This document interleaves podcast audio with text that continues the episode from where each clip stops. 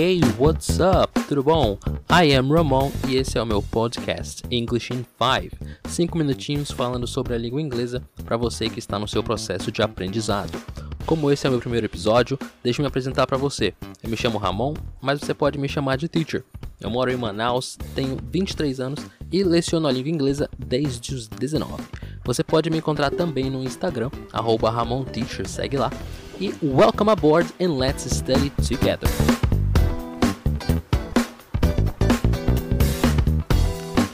Bom, para começar, eu quero te ajudar com algumas coisas.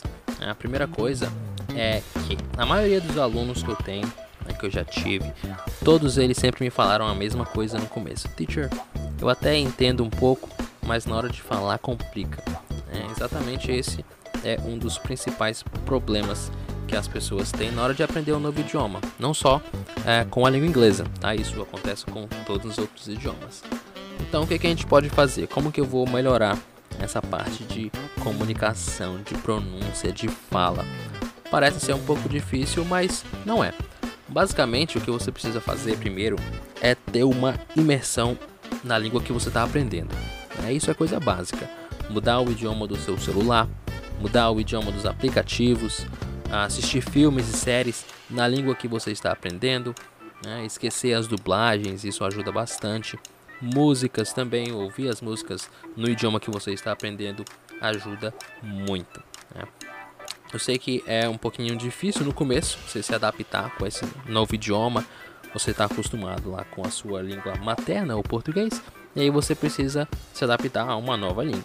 Né? É importante também lembrar que se você se apoiar muito na língua portuguesa, você vai ter algumas dificuldades mais para frente.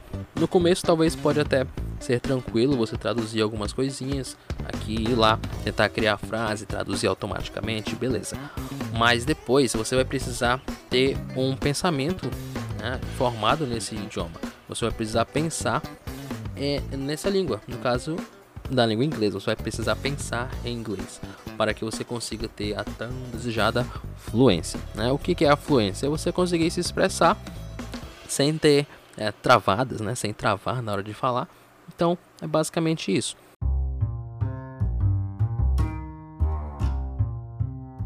É, e outra dica que eu dou também, é para você ter essa imersão, é ter alguém para praticar. Né? Eu sei que é difícil, é complicado, nem todo mundo tem alguém que fale inglês por perto toda hora, né? um amigo, alguém na família. Mas se você tem, é, explore isso bastante, ok? Peça ajuda aí dos seus amigos, peça ajuda de alguém da família que fale inglês, mas coloque em prática, isso é muito importante. Tanto para você que faz curso ou é, algum cursinho, algo assim, na, na hora da aula né, é muito importante também que você fale. Muita gente, às vezes, eu vejo que tem vergonha ou se sente um pouco intimidado na hora de falar, mas é, isso é errado, né? Você tem que falar o máximo possível dentro da aula. Né? Como é que você vai melhorar a sua pronúncia se você não fala? É exatamente esse é um dos pontos aqui. É, outra forma de melhorar né, nessa imersão é você achar um pen pal. Você já ouviu falar nessa palavra? Um pen pal. É, a origem dessa palavra vem de pen, de caneta, e Paul, que é friends, amigo. Né? Então é basicamente um amigo de caneta, amigo por correspondência.